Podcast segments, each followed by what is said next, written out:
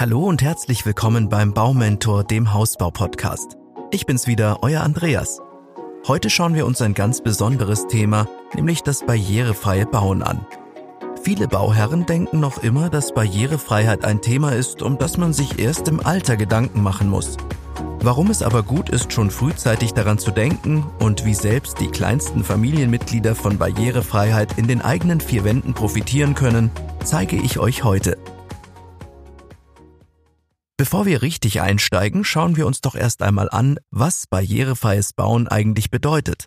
Eine Barriere ist erstmal schlichtweg ein unüberwindbares, im Weg stehendes räumliches Hindernis. Barrierefreiheit im Hausbau allerdings beschreibt nicht nur die Abwesenheit solcher Hindernisse, sondern auch den Einsatz gezielter Maßnahmen, die motorische und psychische Störungen ausgleichen. Um herauszufinden, wie diese Maßnahmen ausschauen können, ist unser Baumentor-Team losgefahren, um einen barrierefreien Bungalow zu besichtigen. Übrigens werden vor allem Bungalows häufig barrierefrei geplant, da hier ohnehin schon auf einer Ebene gewohnt wird und man sich so keine Gedanken um Treppen auf oder Abgänge machen muss.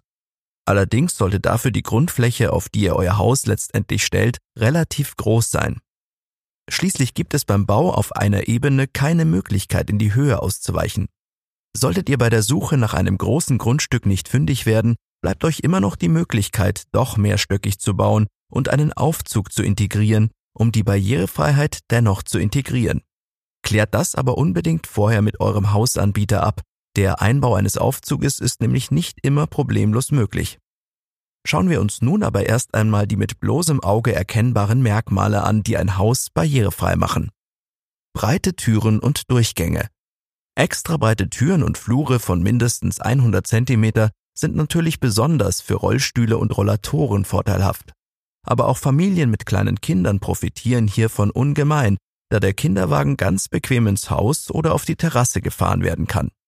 Übrigens bieten die breiten Türen auch einen optischen Vorteil, Besonders in kleine Räume oder Räume ohne Fenster gelangt durch breite Durchgänge noch einmal etwas mehr Licht. Verzicht auf Türschwellen. In barrierefreien Häusern wird komplett auf Türschwellen verzichtet. Sowohl die einzelnen Zimmer als auch der Außenbereich sind ohne Schwelle zu erreichen. Dies bietet ebenfalls nicht nur für Rollstühle und Rollatoren immense Vorteile. Auch Kinderwegen und krabbelnde Kleinkinder profitieren von dem Verzicht auf Türschwellen. Außerdem versteckt sich hier noch ein weiterer praktischer Vorteil. Das Putzen mit dem Wischmopp wird um einiges einfacher, wenn alle Räume nacheinander durchgewischt werden können, ohne an den nervigen Schwellen hängen zu bleiben. Angepasste Sanitärräume. Beim Verwirklichen eures barrierefreien Wohntraumes solltet ihr auch ein besonderes Augenmerk auf die Sanitärräume legen. Der erste Punkt ist eine geräumige und befahrbare Dusche. Falls ihr Hundebesitzer seid, ist die übrigens gleich doppelt praktisch. Hier findet nämlich auch der Labrador Platz, um kurz mal abgeduscht zu werden. Neben der Dusche spielen auch ein rutschfester Bodenbelag und Sanitärobjekte mit Haltegriffen eine wichtige Rolle.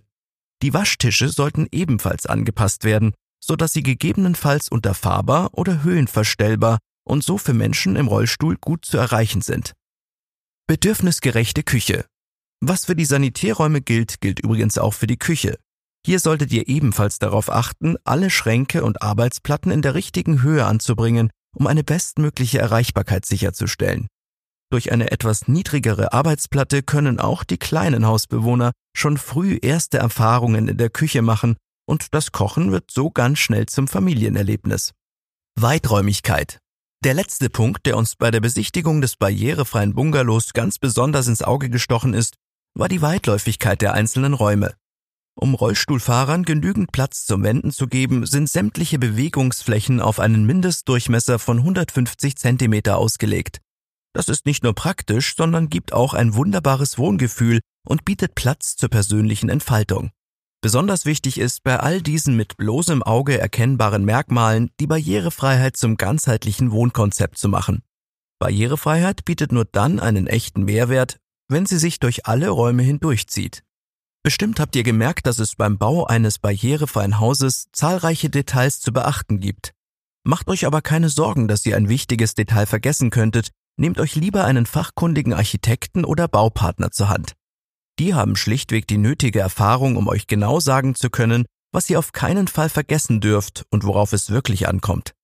Hier spielen nämlich schon viele Kleinigkeiten wie die Höhe der Lichtschalter oder Türgriffe eine große Rolle. Schauen wir uns jetzt noch einmal die Merkmale an, die auf den ersten Blick gar nicht zu erkennen sind und trotzdem als gezielte Maßnahmen dienen, um euren Alltag zu erleichtern und motorische oder psychische Störungen auszugleichen. Hier kommen nämlich sogenannte Smart Home Systeme zum Einsatz. In der Hausbau Podcast Episode 7 haben wir bereits ausführlich darüber gesprochen, was Smart Home eigentlich bedeutet und welche wertvollen Vorteile es euch in eurem Alltag bieten kann. Deshalb gehe ich jetzt nur kurz darauf ein und freue mich natürlich, wenn ihr euch auch unsere Episode 7 noch einmal anhört. Nur so viel muss ich sagen, besonders für Kinder, Senioren und Menschen mit Handicap kann ein intelligentes Smart Home System durch eine Klingel, die leise läutet, wenn die Kinder schlafen, Notfallalarmsysteme oder Sprachsteuerung von großem Nutzen sein. Und? Denkt ihr immer noch, dass Barrierefreiheit ein Thema ist, über das man sich frühestens im Notfall oder im hohen Alter Gedanken machen sollte? Barrierefreie Wohnkonzepte bieten nicht nur Menschen mit Handicap, sondern allen Bewohnern, egal ob eurem krabbelnden Kleinkind, euren Großeltern oder euch selbst überzeugende Vorteile. Wenn ihr jetzt noch immer denkt, dass ihr zu jung seid, um an Barrierefreiheit zu denken, dann zieht unbedingt in Betracht, dass ihr sowohl wertvolle Zeit als auch Geld spart, wenn ihr euer Haus direkt in der Planungsphase schon barrierefrei gestaltet. Sicherlich werdet ihr bei eurem Fertighausanbieter einen Aufpreis für die Sonderausstattung zahlen müssen, im Vergleich zu späteren Umbauarbeiten hält sich dieser jedoch in Grenzen. Übrigens, barrierefreies Wohnen hört bei der Hausplanung noch lange nicht auf. Viele der Punkte, die wir heute für Innenbereich besprochen haben, könnt ihr ganz einfach auch für den Außenbereich übernehmen. Fassen wir die wichtigsten Punkte daher noch einmal zusammen. Erstens. Ebenerdige, stufenfreie Wege. Treppen sollten im Innen- wie im Außenbereich unbedingt vermieden oder mit einer Rampe umgangen werden. So schafft ihr ein Plus an Komfort für Rollstühle, Kinderwegen oder Schubkarren. Zweitens. Breite Wege und Türdurchgänge mit geringer Steigung. Um alle Räume des Hauses und alle Bereiche des Gartens auch mit dem Rollstuhl sicher erreichen zu können, muss auf eine Breite von mindestens 100 cm geachtet werden.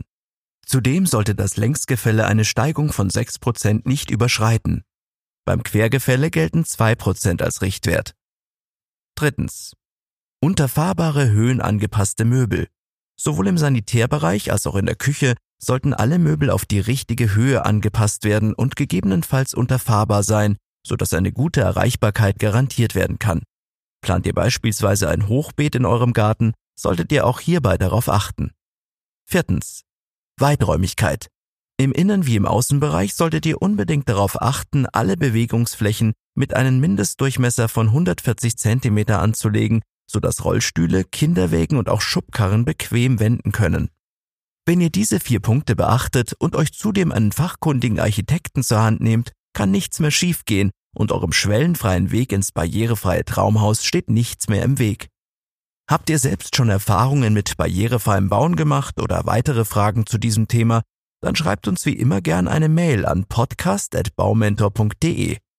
Hier sind wir jederzeit auch für Themenvorschläge eurerseits offen, wenn ihr über ein bestimmtes Thema gerne mehr wissen wollt. An dieser Stelle möchten wir auch einmal die Gelegenheit nutzen, uns für euer positives Feedback in den letzten Wochen zu bedanken. Wir freuen uns immer über Feedback aller Art in Bewertungen und per Mail. Danke, dass ihr auch heute wieder mit dabei gewesen seid. Ich freue mich schon auf das nächste Mal. Euer Andreas.